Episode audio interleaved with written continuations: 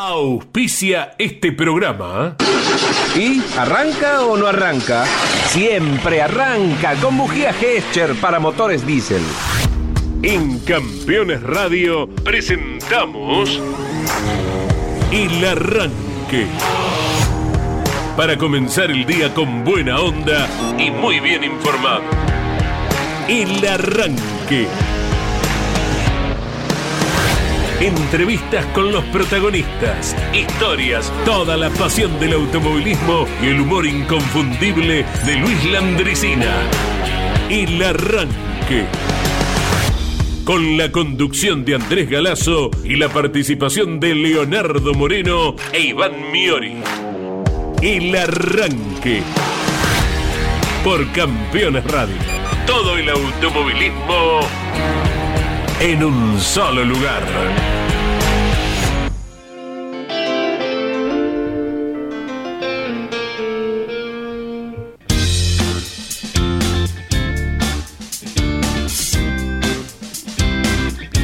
Hola, buenos días para todos. Eh, se supone que el ser humano es el ser más inteligente que habita el planeta, ¿verdad? Dicen. En no cuenten conmigo, ¿eh? En muchos casos sí, hay muchos científicos, muchos premios Nobel, muchos médicos, muchos ingenieros, muchos profesionales de cada área que enaltecen su profesión y hay otras personas que, por ejemplo, se dedican a comprar armamento, fabricarlo y declarar guerras, ¿verdad?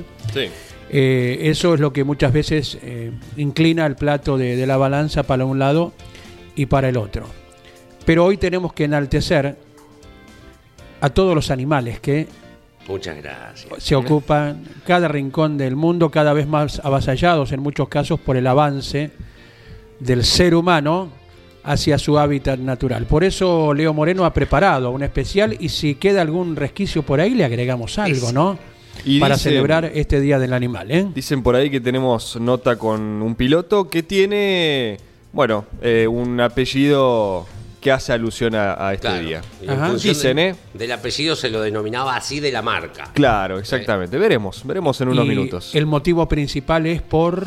Y porque ya cumplió 20 años dentro del turismo carretera. Ajá, y estaremos en contacto en un ratito. Sí, ¿no? señor. ¿Cómo les va? Buen día para Bien, todos bien. y todas. Nuestro equipo se va preparando para. Ya Lon Chileniani está en Interlagos Upa. Claro. y seguramente viviendo saudades importantes, ¿no? Porque hablar de Interlagos es hablar de, de los triunfos del Lole allí. Automáticamente nos viene ese recuerdo. Lonchi está allí con el TCR sudamericano que va con carrera de titulares e invitados, muchos pilotos argentinos corriendo en esta ocasión, todos pasarán por su micrófono durante el fin de semana y a partir de hoy mismo a la hora 12, ¿verdad? Es la segunda cita del año y la primera con formato Endurance. Correcto. Eh, después, eh, recordemos que se va mm, a repetir en su totalidad el calendario como lo hizo el año pasado.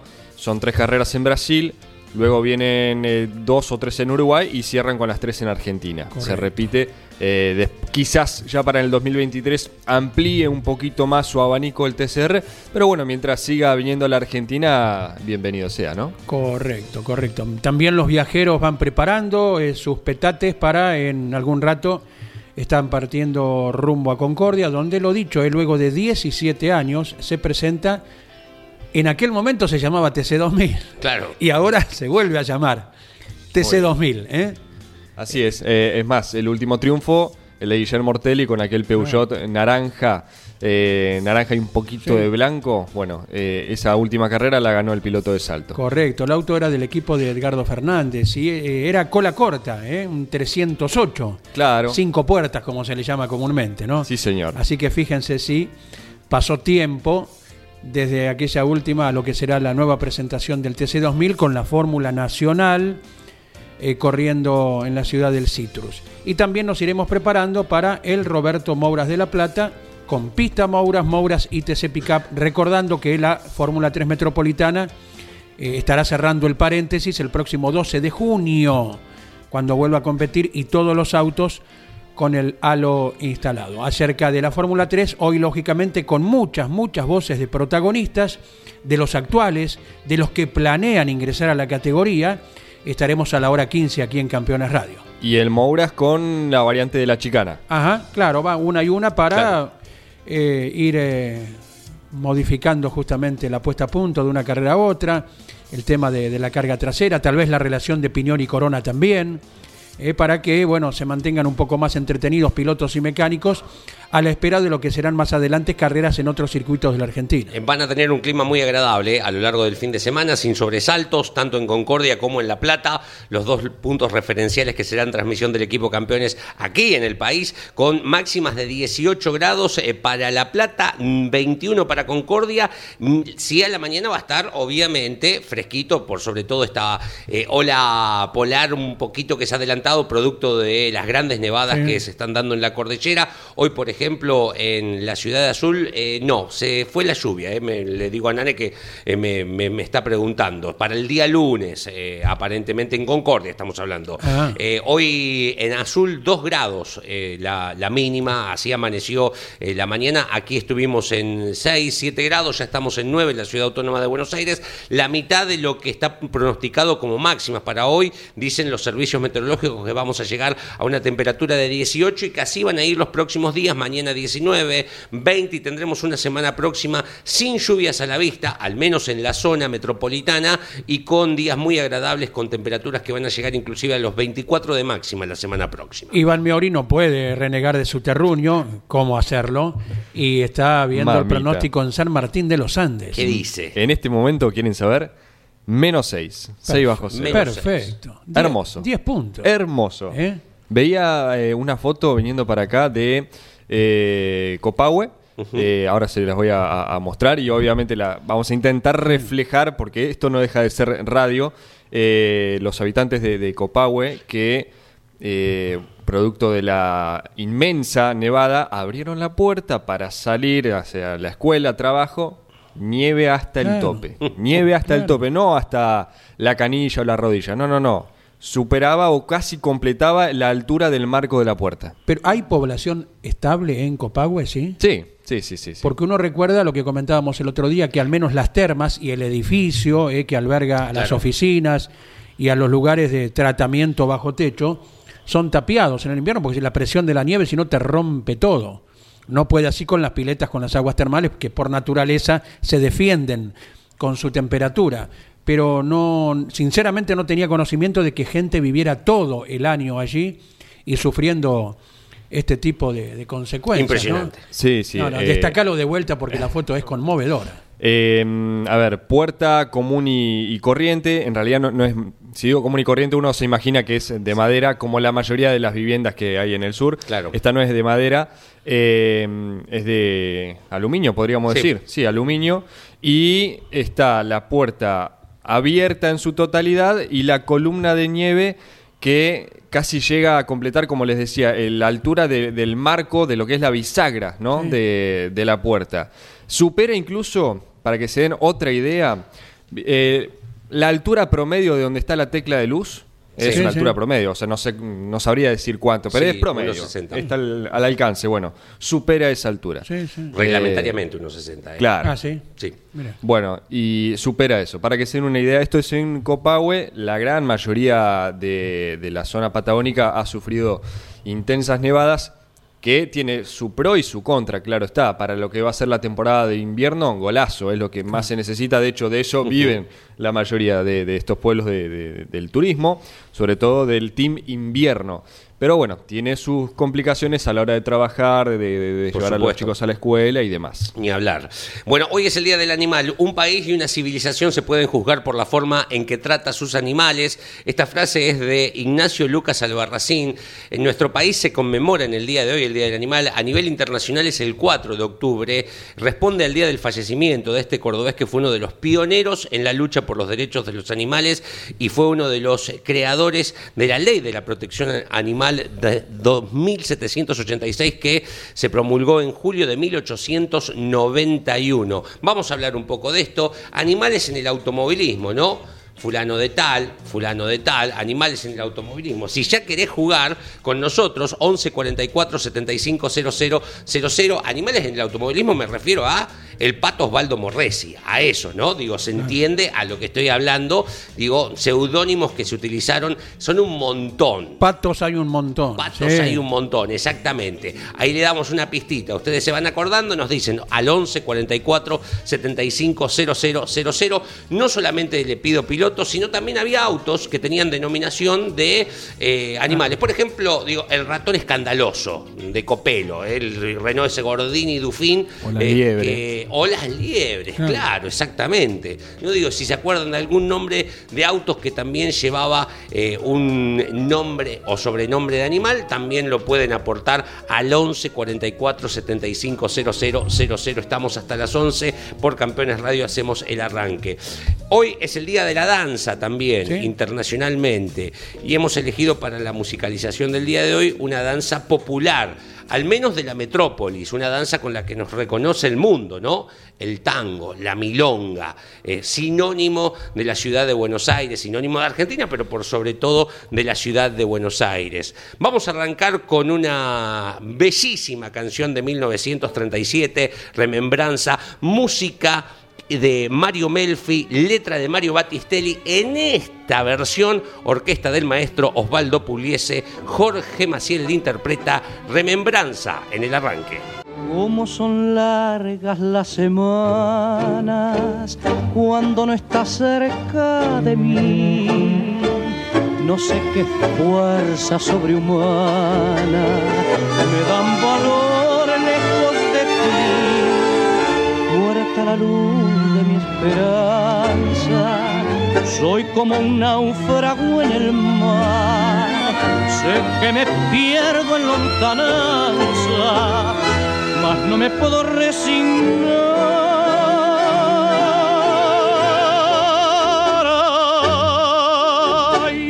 Qué triste recordar después de tanto amar esa dicha que pasó.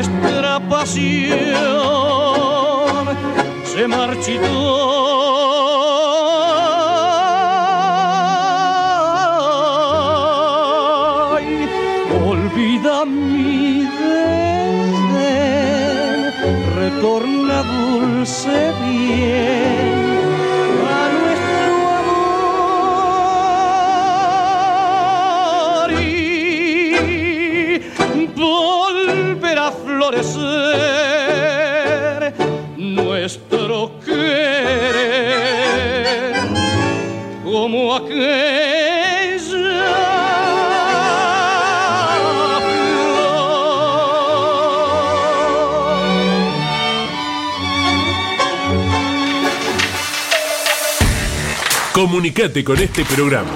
Deja tu mensaje de texto o voz al WhatsApp de Campeones Radio. 11 44 75 0000. El arranque por Campeones Radio. Todo el automovilismo en un solo lugar. 16 minutos de las 10 de la mañana, esto es el arranque por Campeones Radio. Hoy va de tango, de milonga, me vienen zapatitos lustrados. Ah, sí. ¿eh? Lo que más extraño de la falta de pelo es poder engominármelo todo bien con Lord Cheselin para salir a milonguear. Es lo que más extraño. Pero vine preparado porque va a ser mañana de tango y milonga eh, hoy en el arranque. Bien, bien, perfecto. Recuerdo una vez, eh, el apellido del piloto era de TC bonaerense, por allí, Pasos, eh, de Avellaneda inclusive. Sí. Y tenía una tanguería y nos invitó, con cena incluida y todo. ¿Te imaginas que en tres segundos con 22 centésimos había dicho que sí, ¿no? Claro, sí. como mucho. Y en la calle Boedo, cerquita de Independencia. Y un. Yo ni sabía quién tocaba, si era en vivo, no, la tanguería. ¿Quién estaba dirigiendo? No lo podía creer. El maestro Osvaldo Pugliese. ¿En serio? Sí. Esto fue en el año 92.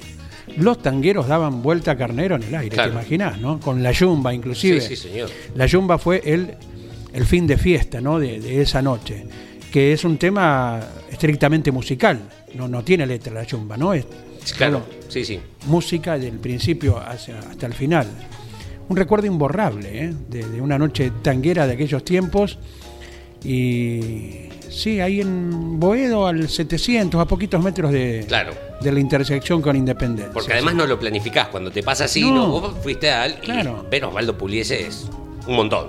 Es un Oh, montón. pero es decir, uno de los próceres Sí, de la música que falleció tres años después, en el 95, por Sí. ahí. Sí. ¿Mm? Aproximadamente sí. Lo tenemos en línea, Andy Leo, al protagonista que eh, anunciábamos hace minutos atrás. Se trata de un piloto que ayer, ni más ni menos, cumplió 20 años exactos, ¿eh? 20 años dentro del turismo carretera. Claro. Ya nos va a contar, obviamente, cómo fueron sus inicios. Pero desde ya les anticipo, y me parece que vamos a estar todos de acuerdo, es de esos pilotos que no solamente la hinchada de Ford lo quiere ver de nuevo en el podio, sino el hincha del automovilismo en sí.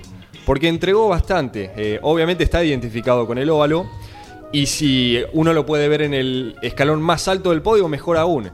Vamos a ver si en algún momento se corta esta mala racha, pero de todas formas vamos a tener millón de temas para hablar con el señor Gabriel Ponce de León. Juninense, ¿cómo le va? Buen día, bienvenido a Campeones Radio.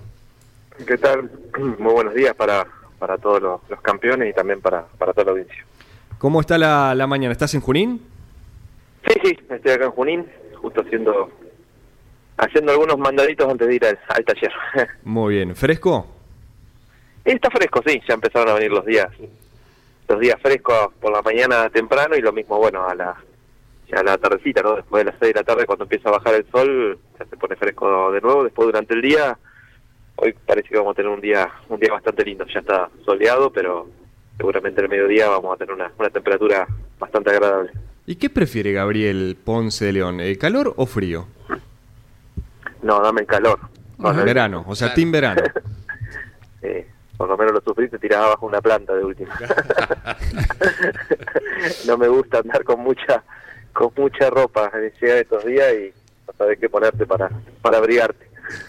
Correcto, Gabriel. Buen día, abrazo grande. Y bueno, 20 años nada menos de turismo carretera. Pensar que en el momento en que debutaste en el TC, eh, tenías un campeonato de la Fórmula Renault 98 y uno solo de los tres de TC 2000 eh, en 2001. Eh. Mirá cuánto camino todavía quedaba por recorrer, eh, Gabriel. Sí, sí, Andrés. eh, bueno, me tocó debutar allá por el año eh, 2002, ya, digamos, cuando arrancó eh, ya la, temporada, creo que iba, iba tres fechas o cuatro. Eh, y bueno, eh, decidimos ahí con, con la familia, el grupo de amigos que, que teníamos, bueno, a empezar a incursionar en el, en el TC, por ahí nos llevó también un tiempito poder juntar también el, lo que era el, presupuesto y bueno, arrancamos en el 2002, ¿no? Con, con un Ford eh, de Lincoln, de- del equipo de, en ese momento era de Nenin Gasquez y Lucy.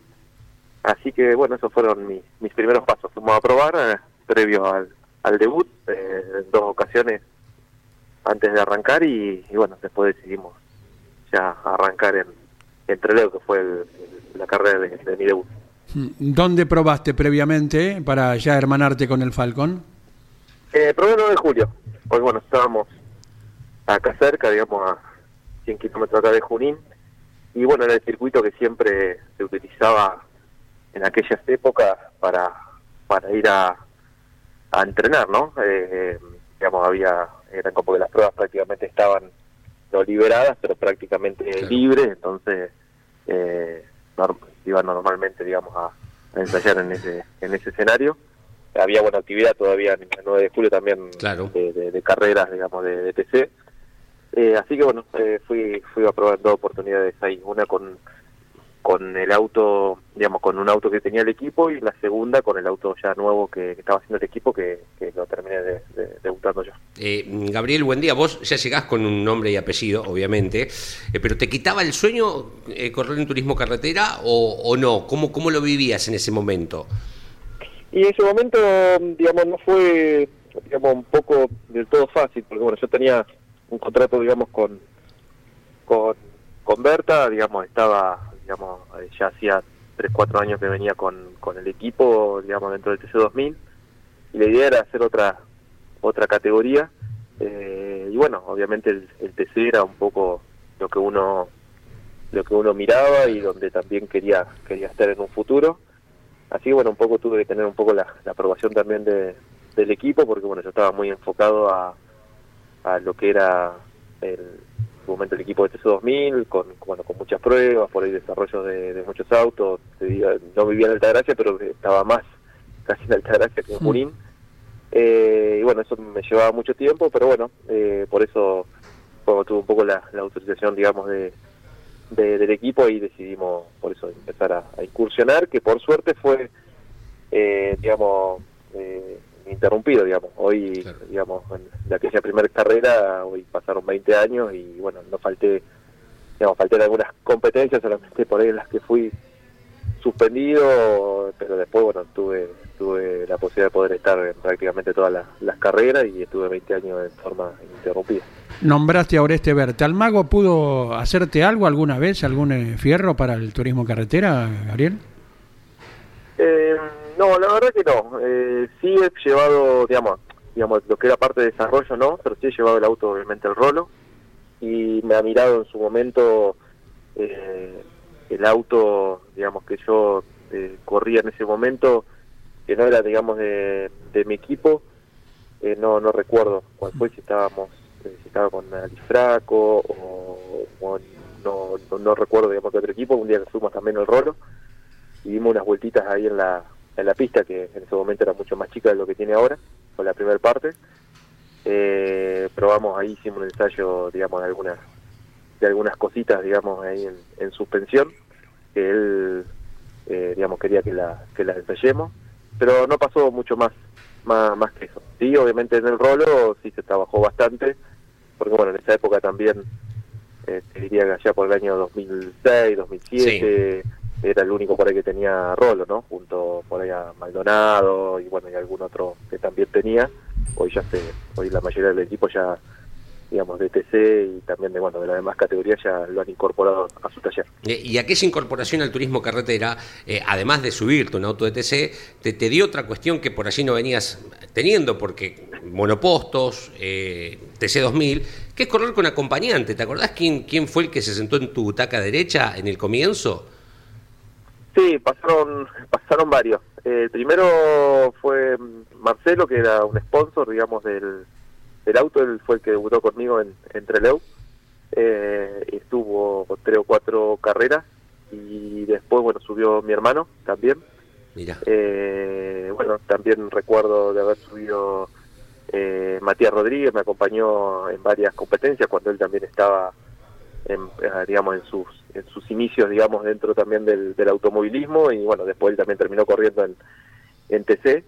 Pero bueno, sí, tuve, tuve varios, varios, varios acompañantes. Era una época linda, donde, bueno, también en esa época eh, también no había por ahí un sistema por ahí de toma de tiempo, o si lo había, muy poco lo tenían, digamos, Claro. para que para que lo tome solo, entonces el acompañante como que te parcializaba arriba del auto, te Claro. tomaba el tiempo de vuelta, y bueno, recuerdo, digamos, eh, lindo, ¿no? Porque bueno, él, él te marcaba, digamos, un poco, como venías en la vuelta, te marcaba, digamos, si venías rápido o no, digamos, más allá de lo que por ahí se podía dar vuelta, eh, cuenta, perdón, arriba del auto, digamos, o se termina dando cuenta, digamos, cuando uno viene haciendo una vuelta rápida o viene bien, en, digamos, cerrando la vuelta.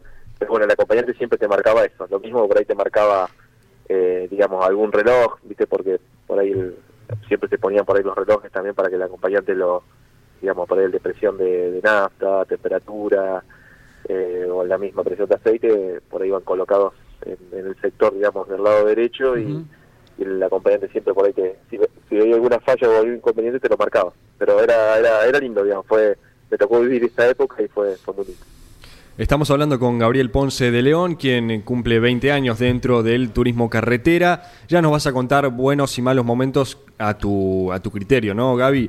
Eh, desde aquel 2002 y hoy 2022, siempre te mantuviste con Ford, que es algo que quizás los pilotos de la nueva generación por tan difícil la cuestión económica, eh, no, se pueden dar el lujo de elegir o decir yo me quedo en esta marca y si, no es con esta, no sigo. Quizás Oye, llega una propuesta con Dodge y bueno, vamos con Dodge. En tu caso siempre fue confort, pero eso lo, lo elegiste, sos, o sea, te, te reconoces como hincha de la marca o acompañó un poco de todo? Y, digamos, un poco fue porque, bueno, fui hincha, digamos, fui soy, digamos, hincha de la marca. Eh, mi viejo me hizo hincha de la marca de chico. Y por otro lado, bueno, también eh, cuando debuto, volviendo un poco, digamos, lo que era el TC2000, yo estaba, digamos, en el equipo eh, foro oficial y, bueno, muchas opciones tampoco tenía. Claro. Así que, eh, No iba, no iba a salir con Chevrolet ahora. eh, es, claro, exacto. Entonces, digamos, esa fue una también de las, digamos, cuando planteé de que iba a ir al TC, eh, bueno, de que tenía que correr con la, con la marca. Así que, bueno, digamos, bienvenido sea, ¿no? Por, por, por el simple hecho de que yo también era hincha de, de la marca y bueno, de ahí me quedé para siempre, ¿no? En la marca, digamos, y si bien he tenido por ahí la posibilidad de poder eh, cambiar o incluso, bueno, cuando hemos hecho esos autos nuevos, de también de buscar por ahí otra alternativa, siempre decidí quedarme en la, en la marca, bueno, porque soy hincha, estoy poco identificado con, con, con la marca y bueno, mientras lo, lo, lo pueda seguir haciendo, como dije, lo voy a, voy a, voy a seguir representándola, digamos, Claro. me, me, me gusta, más allá obviamente de las condiciones por ahí que uno veía, digamos, en por ahí a través de los años, ¿no? De que por ahí la marca en su momento, eh, como todo, ¿no? Ha estado por ahí relegada o a favor a nivel reglamentario, eh, digamos, porque, bueno, ha tenido por ahí de que el reglamento se ha adaptado mejor siempre a una o a otra. Bueno, yo decidí también un poco un poco quedarme cuando había por ahí libertades de, de cambio de marca. Claro. Hoy como que tenés que pedir también la autorización eh, y también, bueno, eh, por eso, como bien vos decías, ¿no? ha variado también un poco todo.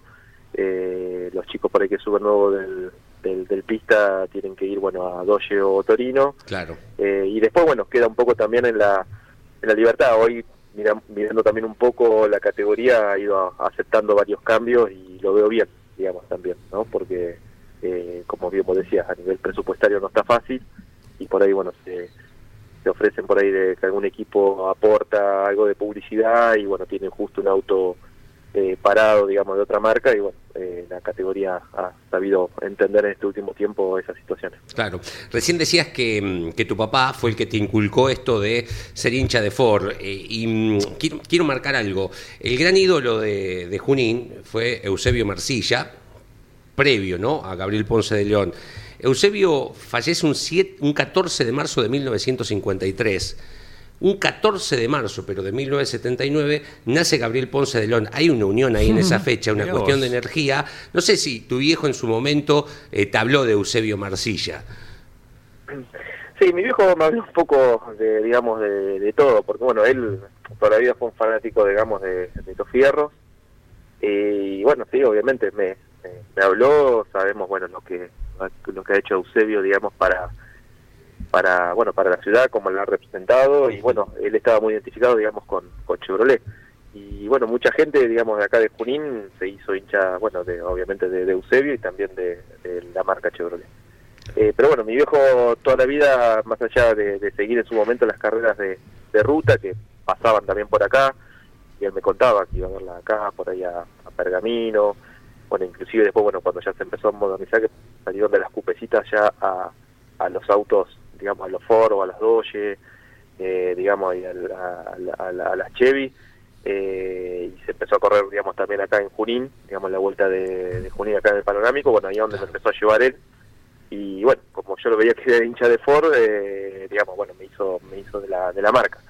Eh, pero bueno, me quedaron lindos recuerdos, digamos, tuve la posibilidad de ver el TC en la, en la ruta, eh, digamos, eh, acá en, en Junín, también, bueno, en la barría, mi viejo también me llevó en su momento, creo que se corrió en, en Las Flores, eh, Sí. Sí. tam- tam- también, bueno, íbamos a 9 de julio y también íbamos a ver eh, al Autódromo de Buenos Aires de carrera.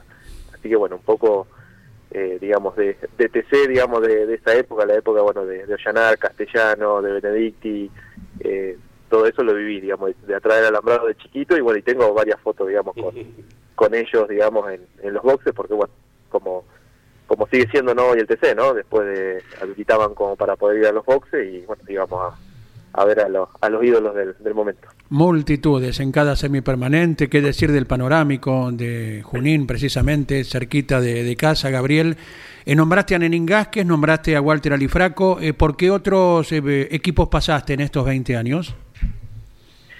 Y sí, pasé por, bueno, eh, mi debut fue ahí con, con Nenín, después estuve con, con Walter, eh, volví a- al equipo de Nenín, también estuve en el equipo de, mm, llamaba La Plata Motorsport, que estaba Zanotti con Daniel Reina, eh, me tocó estar también, eh, bueno, el equipo de Hugo Cuervo, eh, que era el, el Lincoln en su momento, eh, y después bueno también estuve ahí seis siete carreras en equipo bueno cuando arrancó también eh, Alfano digamos eh, Roque que bueno, Sí. estaba un poco también la, la hija con bueno con, con Marcelo Santagata. Bueno un poco un poco variado fue lo mío. Bueno equipo propio y ahora bueno la unión que, que seguimos no ahí un poco con, con digamos con también haciendo eh, digamos el equipo también un poco propio y con lo de Mauro que, nos, que nos unimos a partir de- de este año Ya vamos a repasar cómo viene esta temporada 2022. Recién nombrabas a Hugo Cuervo, recordamos el Lincoln Sport Group, con el que obtuviste el subcampeonato en 2010. ¿Fue tu mejor año a nivel personal, Gaby? O ah, estamos hablando de TC, ¿no? Eh, ¿Lo recordás con el mayor de- de- del cariño, 2010, o tenés otro? Sí, con la- mi segunda etapa con Gasque también fue fue buena. Me acuerdo en ese momento eh, eh, estaba con, digamos, mi compañero con, con Tito, un reto Vizcaya, que fue, Claro. creo fue su última parte, digamos, dentro del, del TCEBA, dentro del automovilismo.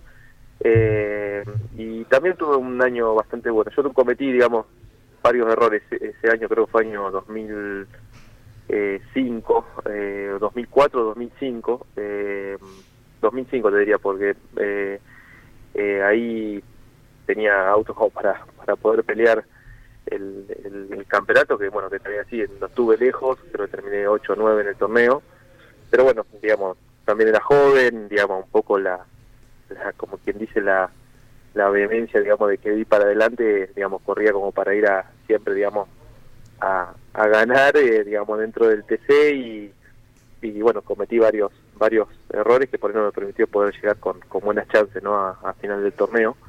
Y ese fue fue un buen año. Y, bueno, sí, obviamente después, el 2010 el, fue el año que por ahí más cerca estuve.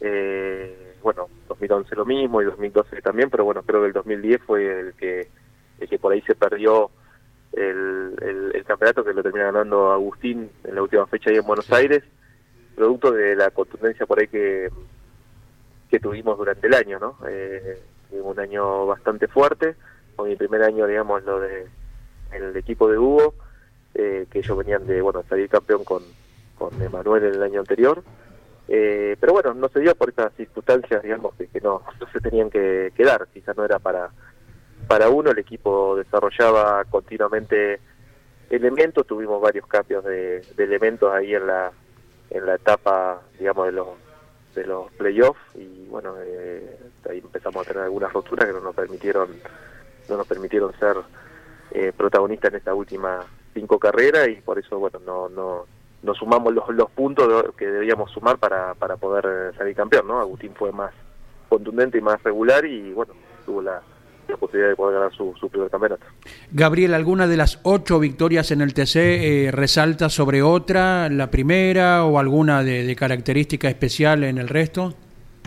Sí, yo creo que la, la primera siempre es especial. Eh, me costaron algo de 40 carreras, creo, 30 y pico, 40 carreras ganar la, la primera carrera. Eh, y, y bueno, siempre especial porque es la primera y aparte, bueno, porque fue acá cerca de, de casa, ¿no? Fue bueno de julio, donde había mucha gente de acá de Junín, bueno, de, de la zona, así que esa fue la, digamos, un poco la más la más linda, la más eh, recordada, digamos, y bueno, hoy la, la sigo teniendo eh, en mente, digamos, uno lo, lo sigue recordando. Una energía especial daba 9 de julio, eh, porque tanto primerizo ganó allí, Gabriel. Sí, creo que fue, bueno, fue justo en esta etapa también, ¿no? Porque Claro. esta etapa como que había muchos, digamos, de los que debutaban ganando, digamos, dentro de la categoría se daban en el 9 de julio. Creo que, como dije antes, se daba también por el simple hecho también que era un autódromo en el cual íbamos a probar todo, ¿no? Entonces como que medianamente todos los conocíamos y, y medianamente haciendo pruebas ahí es como que siempre algo sacabas o estabas como quien dice afilado como para poder funcionar bien en ese, en ese trazado. Pero bueno, eh, no sé, dio que se daba. Recuerdo también, bueno, ahí ganó creo Juanpi Giannini también, digamos, no sé si al año siguiente gané yo o, el mismo año. Eh, y bueno, varios debutaron ganando en la categoría. Así que sí, eh, un muy lindo, muy lindo autódromo, digamos, y daba, daba gusto también ir a, a, a, probar, más allá obviamente del por ahí del desgaste que tenía también del asfalto, siempre sacaban buenas buenas conclusiones porque bueno, en un circuito rápido también tenía curvas de, media velocidad y bueno, la horquilla característica como para poder probar siempre también algo de, tracción, digamos, en ese sector.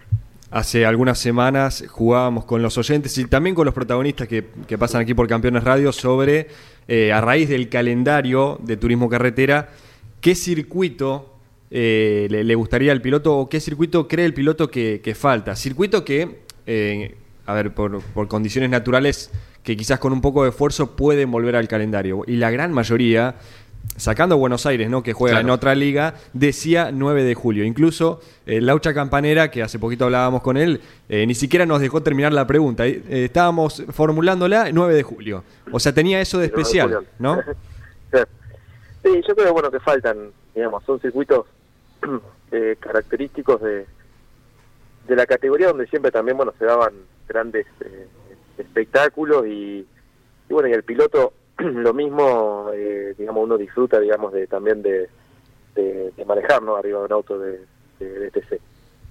Y si vos, bueno, me preguntás a mí, bueno, ese es uno de los de los circuitos que, que sería bueno por ahí que, estén, digamos, eh, pero bueno, duda, como bien vos decías, ¿no? Por ahí, que, digamos, tiene que, tiene que trabajar, digamos, en función, digamos, de las condiciones actuales hoy que precisa el, el TC, bueno, lo mismo Buenos Aires, para mí un circuito, digamos, emblemático, digamos, de la categoría y también se disfruta mucho arriba del auto de carrera. Digamos, todo lo que la parte de la S del Ciervo y el, Saloto es muy lindo transitarlo con un, con un TC. Y Balcarce es otro, digamos, eh, es otro que nos, también nos daba carreras carreras muy lindas y bueno, también eh, eh, disfrutarlo, digamos, arriba de un auto de carrera. A mí me tocó ganar también ahí en Balcarce eh, y es muy lindo, la verdad que es un circuito que, se extraña, así que ojalá que, algún día, digamos, eh, estos tres puedan estar nuevamente en, el calendario. Eh, no hace muy pocos días, o hace muy pocos días en realidad, se probó en el óvalo de, Rafaela, hay una intención de la TR6, también tal vez del TC2000, ¿no? Con, con esta nueva dirigencia de correr en el óvalo netamente puro, sin chicanas. Vos, que sos un especialista, que tenés tu experiencia ahí. ¿Qué, me decís de esto? Háblame, de un te pregunto por la actualidad, si es viable y también tu recuerdo. Eh, yo creo que sí, que digamos que, puede ser viable siempre y cuando se trabaje como se empezó a trabajar, digamos, ahora en este caso el, top race, eh, haciendo un buen ensayo, digamos, eh, probando no solamente un neumático, sino también eh, el auto en sí, ¿no? Porque bueno, entiendo que si bien, se probó el, neumático la vez pasada, también bueno, se trabajó un poco en el auto y eso es bueno, digamos, en función, digamos, de llegar o por lo menos ya arrancar haciendo, digamos, un, ensayo y viendo qué es lo que puede venir, ¿no? Eh, para no tener inconvenientes. Eh, y el TC2000 en su momento cuando lo hizo, también lo hizo de la misma, de la misma manera, digamos, no solamente se quedó con lo que había acá, sino bueno, que pidió información a gente obviamente que estaba especializada, digamos, en este tipo de, de, eventos o de, carreras, ¿no? Eh, y, bueno, se trabajó con mucho tiempo de anticipación. Hoy yo creo que con toda la parte, digamos, de tecnología como ha ido evolucionando y la, toda la parte de seguridad también en los autos, eh, se puede llevar a cabo. Pero bueno, como dije antes, ¿no? Eh, siempre y cuando probando y adaptando los autos que tenemos a, a este tipo, digamos, de, de, competencia. Eh, por eso digo, no veo que el neumático hoy por hoy sea una complicación, digamos, sí, obviamente es adecuar por ahí el auto al neumático y también probar otro compuesto, obviamente que aguante a, esa, a, ese tipo, digamos, de, exigencia que tiene que tiene un óvalo, pero digamos no tengo dudas que, que se puede correr, digamos, no solamente a nivel trabajando a nivel auto, sino también, bueno, también a nivel autódromo, que bueno, yo hace bastante por ahí que no voy a, a Rafaela, entiendo que por ahí el circuito está apto para correr, pero bueno, sí, a lo mejor hay que ver y analizar un poco cómo están las banquinas, bueno, eso siempre hay gente especializada en eso, pero bueno, no tengo dudas que van a trabajar en función de, de poder dejarlo en condiciones como para recibir una categoría de cuadra en el, en el óvalo, pero lo veo bien, digamos, entiendo que va a salir también una, si se logra hacer, una carrera como en su momento la tuvo el, el TC2000 y, y va a ser algo algo lindo y algo espectacular, digamos, para, para el público. Gabriel ganó en 2005 con el Ford en TC2000, con el óvalo limpio, digamos, y después hiciste el récord con el Honda, ¿verdad? ¿Fue de vuelta o de velocidad final en aquella prueba de, de la categoría TC2000? Eh, el mío fue el de velocidad final, Final. el de eh, Facundo Arduzo fue el de vuelta, eh, digamos, yo el de vuelta no lo, no lo pude hacer, estuve cerca, pero bueno, estaba muy muy descargado aerodinámicamente como para, para poder lograr el de, el de velocidad final, que bueno, que fue el que terminé, eh, que terminé haciendo. ¿Cuánto? Bueno, y el del... Sí, ¿Qué velocidad? eh, creo que fue 307. 307. eh, que llegó el, bueno, el, el- en ese momento el, el auto el Honda con, con el motor era el V8 en ese, en ese momento que tenía la, categoría. Gaby, te devuelvo al TC porque aquel que es fanático de- del automovilismo sabe que Mariano, tu hermano, también participó en este caso del TC Pista. Eh, quiero saber cómo fue esa decisión cuando, creo yo, ahora nos lo vas a decir, por un tema presupuestario, eh, tenía que ser uno u otro. Por ejemplo, en el caso de los Bonelli, eh, eh, prevaleció el hermano menor, que en este caso es Nico. Y en el tuyo, ¿cómo fue esa charla? ¿Costó o no costó? Sí, sin duda que costó. Eh, fue en el 2000, eh, inicio del 2014. Eh, yo estaba con, bueno, con el equipo del Gurí eh, y además tenía todo acordado para arrancar la, la temporada. Pero bueno, en ese momento se me, digamos, se bajaron dos, dos sponsors grandes, te diría lo más importante del auto. Eh, y bueno, mi hermano también estaba tratando de cerrar el presupuesto de- del TC también no llegaba a, a poder conseguirlo para arrancar la, la temporada. Y bueno, recuerdo que mm, le avisé que no iba que no iba a arrancar, eh, creo que fueron alrededor de 15 días antes, digamos, de, de inicio de temporada, que, que bueno, en ese momento un poco el Gurí le, digamos, sin duda que a uno le avise por ahí con tan poco tiempo de anticipación, eh, digamos, un poco no, no le cayó bien, pero lo supo entender, digamos, después, porque le dije al Gurí, mira, te quedo debiendo ahora una parte, en tres carreras no te la puedo pagar más, es preferible bajarme ahora y no, no arrancar, eh, digamos, ya con una con una deuda corriendo, él quería que, que arrancara y, digamos, como que me iba a ayudar por lo menos en la primera parte. Pero bueno, yo veía que la situación no, no estaba fácil y ahí decidimos eh, bueno, la charla que tuvimos ahí con mi viejo y mi hermano, bueno, dijimos, bueno, unifiquemos el presupuesto y vemos si llegamos a, poder juntar, aunque sea para uno. Eh, bueno, eh, mi hermano me cedió obviamente el auto y bueno, me cedió también parte del presupuesto para poder seguir. Fue así un poco la, la, la charla y bueno, eh, pasamos el auto de lo que fue de pista TC, que hubo que cambiar, digamos, eh, pequeñas pequeñas cosas y, y bueno, fuimos a probar previo lo que fue la primera carrera, 9 de julio, antes de Neuquén, de pasada probamos y de ahí encaramos la primera fecha.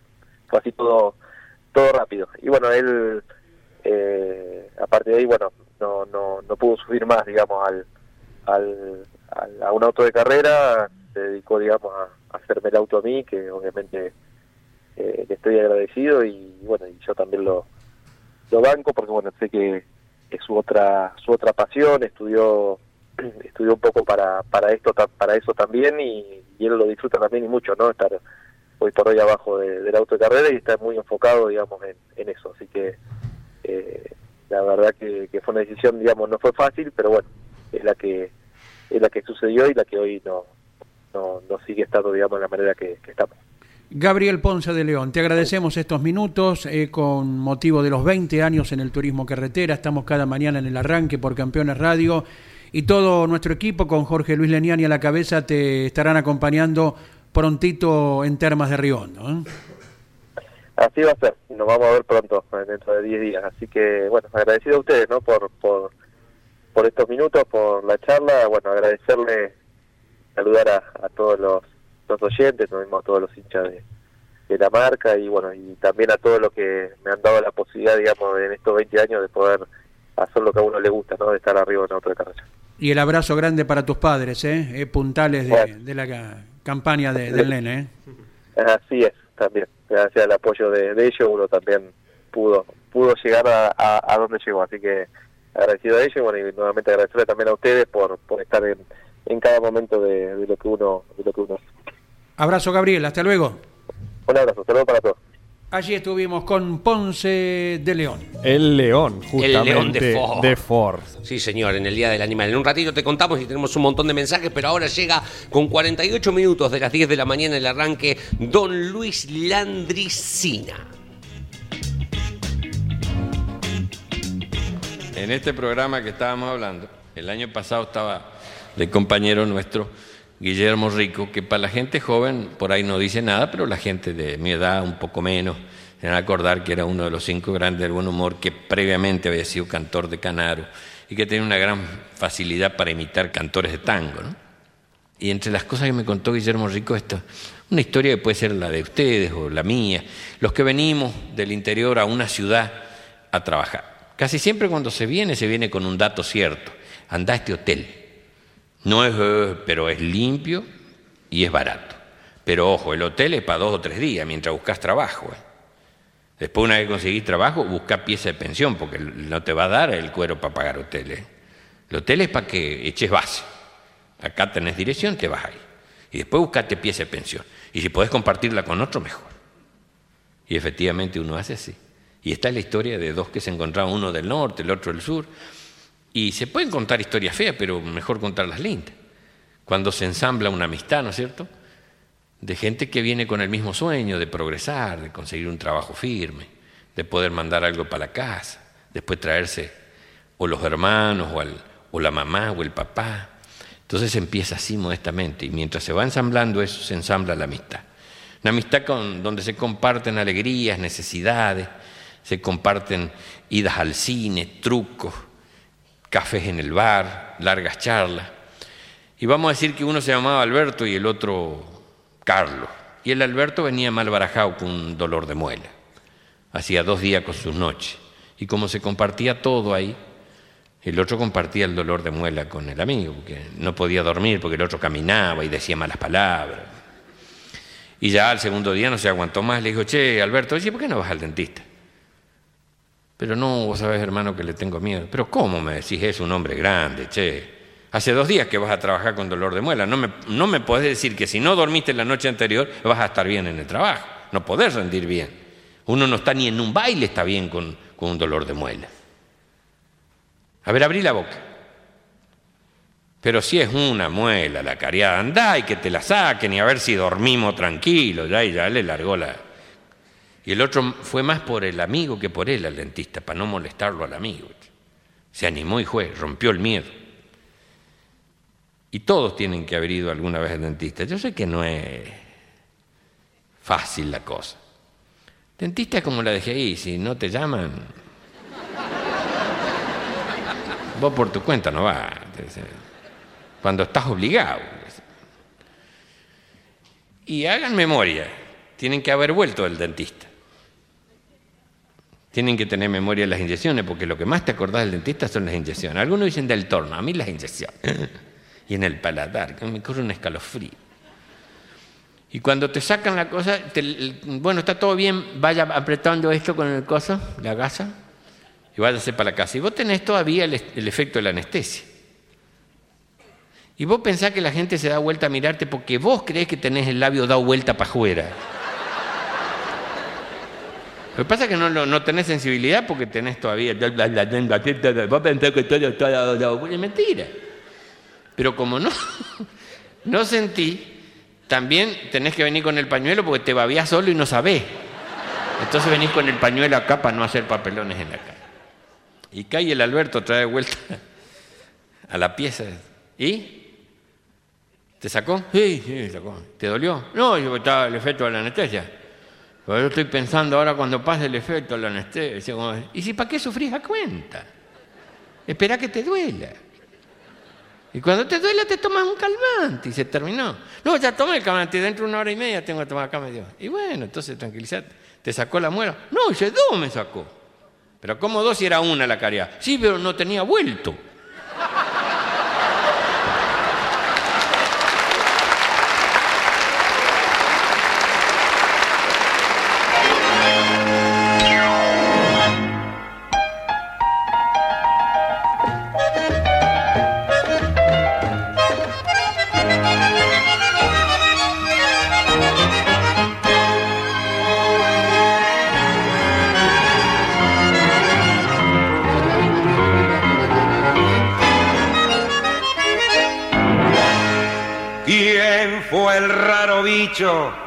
Que te ha dicho, che pebete, que pasó el tiempo del firulete? Por más que ronquen los merengues y las congas, siempre es buen tiempo para milonga.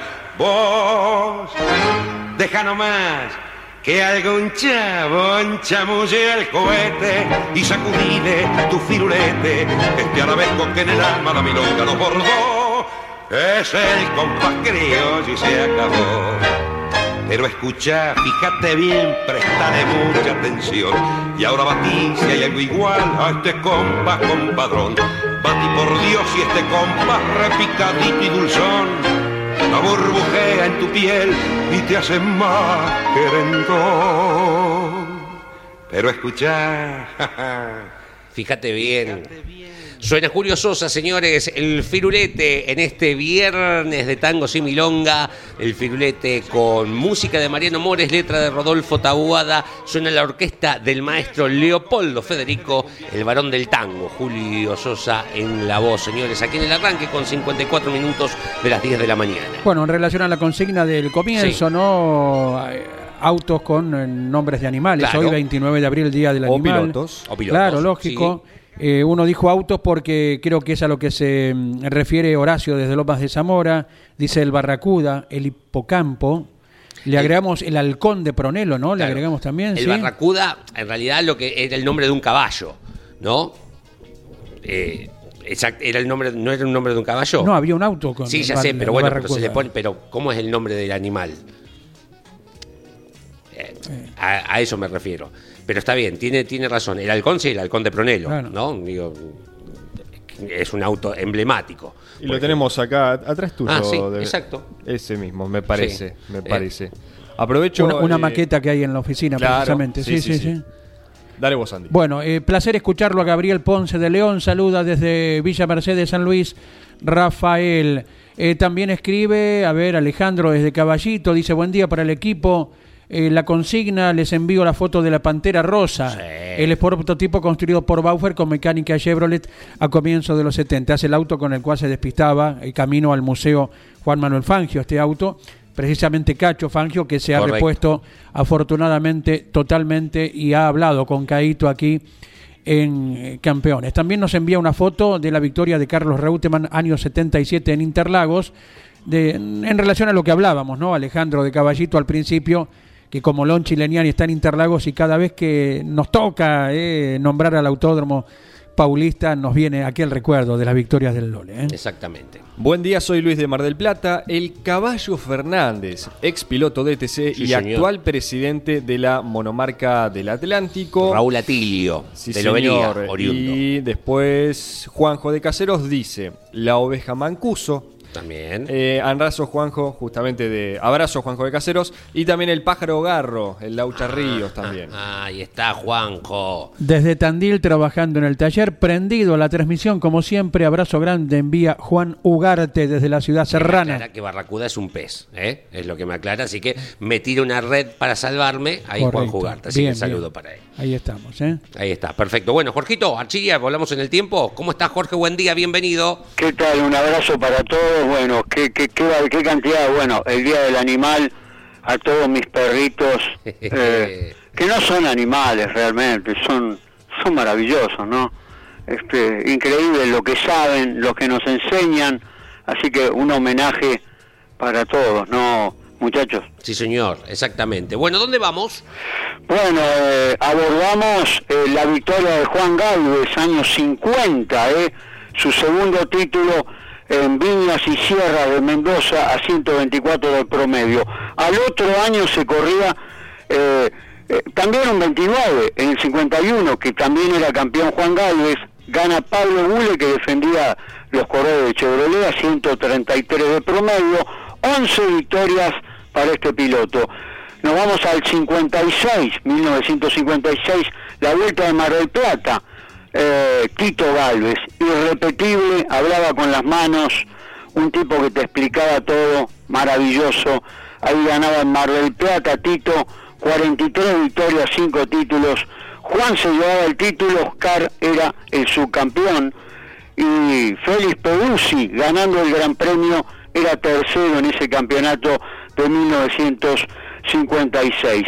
Nos vamos al 62, otro turismo de carretera, tercera vuelta de Necochea, Ángel Meunier, el Ángel, el primo de Marco Ciani, constructor, alivianaba los chasis, se puede ver en la denominación de las coupé, cuando uno ve lo técnico, dice chasis Meunier, era un artesano maravilloso, eh, dos victorias, esta es la primera en Necochea, en el mismo año, el 13 de mayo, su segunda y última victoria a la Vuelta de Santa Fe.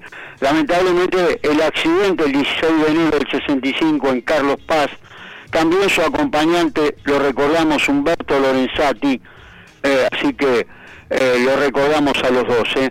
Ganaba 198 eh, de promedio. También la victoria de Nasif Estefan, un día como hoy, del año 73, decimosexta vuelta de Tandil.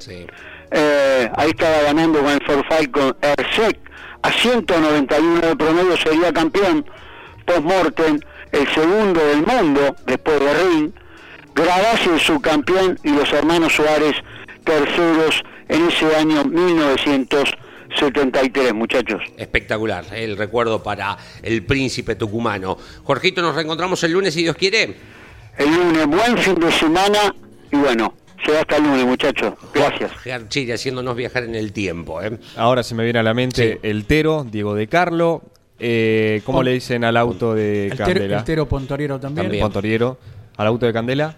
¿Cómo le dicen? La Pantera. La pantera. La Pantera Negra. encanta. O Franco de Benedictis, La Pantera Claro, también. exacto. Sí, sí, el Avispón, de Jonito de Benedictis cierto. también. El Cóndor Pepe Migliore. Eh, Luis Orlando Sánchez desde Tandil, que nos saluda, dice que Ponce de León pasó por el Marisierras Competición, el equipo de Lucich, en el 2007 Claro. estuvo un año también, en, cuando hoy repasábamos los equipos en los que estuvo.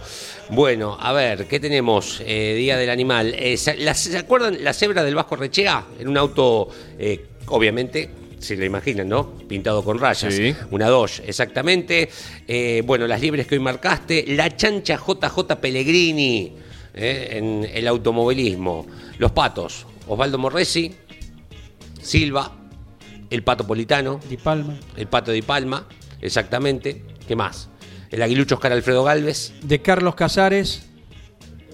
El Toro. El toro, señor. Inolvidable, Mouras. Recalde tenía dos sobrenombres de automovilismo: el cóndor de Perdón. Traslasierras y el caballo de lona. Y el Puma, Oscar Aventín. Pumita, Diego, obviamente. El sapito de Venado Tuerto, Marco Ciani. Este me encanta, el coyote Federico Villagra. Coyote es El fascinante. Coyote es bueno. El campeón 2012. Tic-tac, tic-tac, tic-tac. José. Sabino, el Coyote también. Mientras, Ahí está. Mientras están pensando. Ah, la- la rana. La rana Barr. Ah, la rana, mira vos, Y claro. de- después está el Correcaminos de Junín, eh, el colega y piloto que se destaca en las TC Pickup ¿Cuántos hoy, pilotos, es Federico Pérez. ¿eh? El monito Mariano Altuna, el pingüino catalán Magni, el zorrito Fabián Andrés Acuña, por su padre, que le decían zorrito, y a Castellano tenía Pincho, pero también era el zorro de Lobería. Bueno, Oscar el zorro Castellano. actual, Werner. Marianito. Abrazo para Raúl Gatelet, nuestro colega de Arrecife, que también ha Ah. hecho muchos aportes al respecto. ¿eh? El pájaro Edgardo Lavari, el pájaro Garro. El, eh, el Canario 13 es el uruguayo que fue campeón mundial de Grupo N, Sí, señor. junto al bicho eh, Jorge del Bono. Exacto, sí. Sergio de Campana también se suma a la liebre, que evidentemente liebre, marcó a más de uno. Dos, tres, claro, la- Sí. todas las liebres. El pejerrey Luis Belloso, Sí. el gato Ernesto Bauch, el gato Crucita. El, el gato Ernesto Bauch, gran amigo de Caito. Sí. Caito siempre lo tiene en su memoria. Eh, ¿Te acordás, Claudio Nanetti, ¿no? que compartimos más de una cena con el querido eh, Ernesto Bauch, el gato? eh, lo contamos así en 10 palabritas. Sí, a ver. Cuando Carlos comenzó, el gato Bauch le salió de garante en los emprendimientos que Caito tenía por aquellos tiempos. Eh, y fue una piedra fundamental en lo que Carlos luego creó y hoy todo el mundo disfruta con campeones y todos los medios al servicio del automovilismo. Por eso queremos hacer una parte y recordarlo a, Gato eh, y, hoy a su hijo, eh, que tan bien nos recibe cada vez que vamos a Neuquén. Es un anfitrión de, primera categoría. ¿eh? El caballo Antonio Brión, también, el Laucha Campanera, el Laucha Héctor Ríos, no creo que lo marcó un oyente a él, el pescado Jorge Brugueras. Eh, hoy hablamos con Gabriel Ponce de León, pero también corrió de Coronel Vidal Oscar León Urquiza, en una- el Chancho Reyes. Claro. Gabriel Nunca Reyes. se ofendió Gabriel por eso, ¿no? Tomó. exacto. Eh, y a Reutemann le decían el Lole. Claro. Porque él de chico, cuando iba a ver en el campo los lechones, decía, ¿a dónde va? A los lechones, a los lechones, a los lechones. Claro. Y de ahí viene el sobrenombre de Lole Reutemann, que dicho sea de paso, eh, arrancó ayer la Feria del Libro en nuestra ciudad, aquí en la Ciudad Autónoma de Buenos Aires, por dos semanas, y en el stand de la provincia de Santa Fe va a estar el libro que recientemente presentó Editorial Campeones, Reutemann Eterno. Hasta el 16 de mayo va a durar la Feria del Libro. Lunes 16. Mañana es gratis eh, la entrada, porque es la noche de la feria. Esperemos que en algún momento pueda debutar en el turismo carretera el gato Cruzita. ¿eh? Claro, exacto. ¿Qué, mm, ¿Qué nombre seudónimo de animales le hubiesen gustado que les pongan ustedes? ¿A mí? Que te digan, sí, que el gato galazo, el No, toro. la verdad como gato. ¿Quién- ¿Qué dicen Anetti? ¿El murciélago Nanetti? ¿Vos? ¿Eh? El murciélago Nanetti. ahí está. Cocodrilo. El cocodrilo Miori. Siempre me gustó el cocodrilo. Sí, ¿eh? ¿Sí? No, no se me viene a la mente ninguno. Ya, El- ya bastante con lo animal que El somos, búfalo moreno. Bueno, eh, nos queda la despedida, ¿no? Después de Sí, todo este sí, tema. Creo que sí, ¿Sí? creo que sí, ya con eso. A las 12 Caíto les espera aquí con la tira de campeones, con el contacto cada uno de los escenarios. Lonchi ya está en Interlagos, Brasil, desde ayer enviando muy buen material para todos los medios digitales. Estará con palabras de protagonistas, muchos argentinos corriendo en Interlagos. Eh, ya va produciendo tiempos el Mouras, el Pista Mouras. Hoy también giran algunas pick-up. Y qué decir del TC2000 y la Fórmula Nacional, que también tienen su actividad. En los escenarios del país, entonces Roberto Mouras de la Plata y Autódromo Parque de la ciudad de Concordia. El último que llega un mensaje recordando ya fallecido él, un colega nuestro, el Tigre Morales. ¿Te acordás del Tigre de Olavarría? Eh, Que falleció hace Claro, ya un tiempito. Eh, un gran periodista olavarriense que bueno, militó en un montón de, de- de equipos periodísticos. Los cordobeses eh, le llamaban la, la víbora Acosta, a Héctor Acosta, ¿te acordás? Sí. Eh, que cubrió gran parte eh, para la TV pública, eh, ATC en su momento, eh, con las carreras de- del Lole en el exterior, ¿no? Cuenta el galgo, Pernía. Ajá. Cuenta, Ah. ¿no? Podría Sí, entrar claro dentro sí. de una No, división. no, entra, sí, sí. Porque el galgo es una, Es una raza, de animal. pero bueno, Sí. es de animal. Te estoy Un- tirando el lole de los lechones, que fue un robo eso. Uno de los oficiales de pista del TC2000, eh, que sus compañeros le han bautizado porque su gesto siempre dominante coloca a toda la gente como corresponde en los boxes, el dogo. Ah, bueno. El dogo está. también. bueno, ahí estamos. El de Pihue que está hablando Nanetti por privada, ¿eh? El periodista de Pihue pregunta. No sé. Bueno, Ah, el Chimango el Piris. chimango es un. Ricardo Piris, bien, Claudio. Formidable. Bien, bien, un fenómeno. Él, sí, sí, también, también. Bueno, gracias, gracias a todos. Apreciamos Adiós. mucho la compañía. Eh, a las 12 en punto, Carlos Alberto Leniani con la tira aquí en Campeones Radio. Buen viaje, Claudio Nanetti, con todo el equipo, con Jorge Luis, con el profesor, con Pablo, con Ariel, eh, con todos allí rumbo a las termas y al TC2000 y la Fórmula Nacional. Abrazo. Auspició este programa. ¿Y arranca o no arranca? Siempre arranca con bujía Gescher para motores diésel. Campeones Radio presentó El Arranque. Entrevistas con los protagonistas, historias, toda la pasión del automovilismo y el humor inconfundible de Luis Landricina. El Arranque. con la conducción de Andrés Galazo y la participación de Leonardo Moreno e Iván Miori. El arranque por Campeones Radio. Todo el automovilismo en un solo lugar.